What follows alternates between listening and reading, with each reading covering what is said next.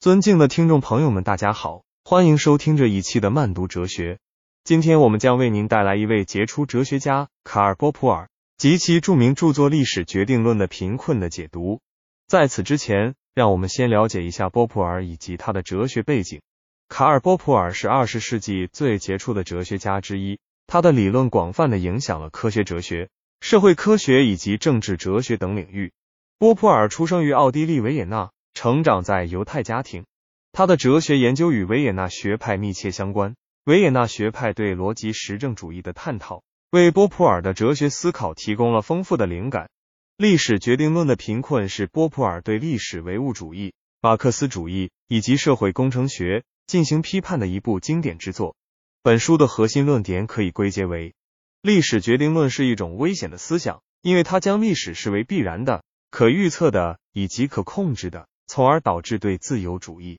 民主制度以及人类的尊严产生负面影响。首先，我们来看一下波普尔对历史决定论的批判。波普尔认为，历史决定论过于强调历史发展的规律性，忽略了人类行为的不确定性和偶然性。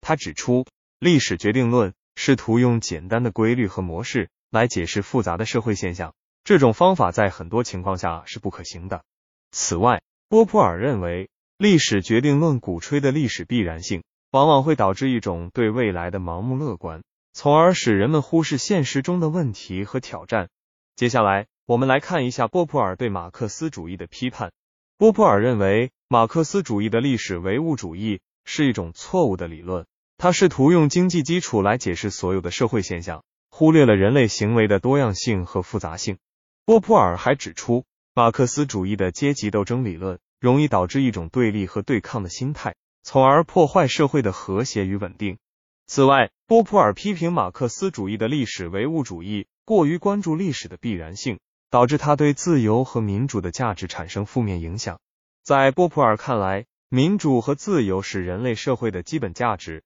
而历史决定论和马克思主义的历史唯物主义却将这些价值置于历史必然性之下，从而削弱了人们对自由和民主的信仰。再来看波普尔对社会工程学的批判。波普尔认为，社会工程学试图通过对社会进行大规模改造来实现理想社会，这种做法是非常危险的。社会工程学忽略了人类行为的不确定性以及社会现象的复杂性，从而导致了许多严重的后果。波普尔以二十世纪初苏联的社会实验为例，指出社会工程学所导致的灾难性后果。在波普尔看来，社会工程学的失败表明，我们应该更加尊重个体的自由和权利，而非试图用统一的理论来改造社会。波普尔的观点受到了当时哲学史背景和现实背景的影响。在二十世纪初，许多哲学家试图寻找一种能够解释社会现象的普遍规律。而历史决定论和社会工程学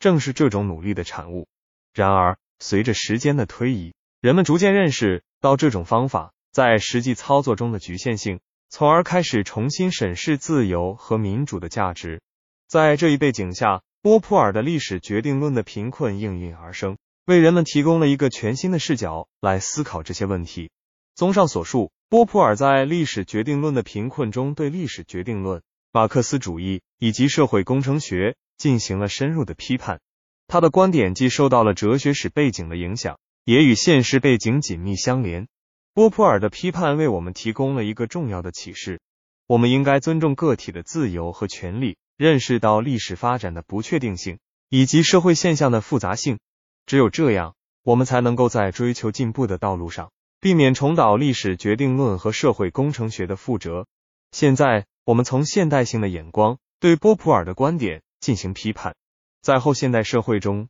人们越来越重视多元化、去中心化以及权力关系的复杂性。在这一背景下，波普尔的观点得到了一定程度的认同，但同时也面临着一些挑战。首先，波普尔的批判主要集中在历史决定论、马克思主义以及社会工程学的理论层面，而对于现实中的政治、经济以及文化现象并未进行详细的分析。这导致波普尔的观点在一定程度上显得过于抽象和理论化。在后现代社会中，人们越来越注重对实际问题的关注，因此波普尔的观点需要与现实结合，对具体的社会问题进行深入探讨。其次，虽然波普尔强调尊重个体的自由和权利，但他的观点在处理多元化和去中心化方面还存在一定的局限性。在后现代社会中，人们越来越认识到社会现象的多元性和复杂性，从而对于任何试图寻求统一解释的理论都持有怀疑态度。因此，波普尔的观点需要进一步拓展，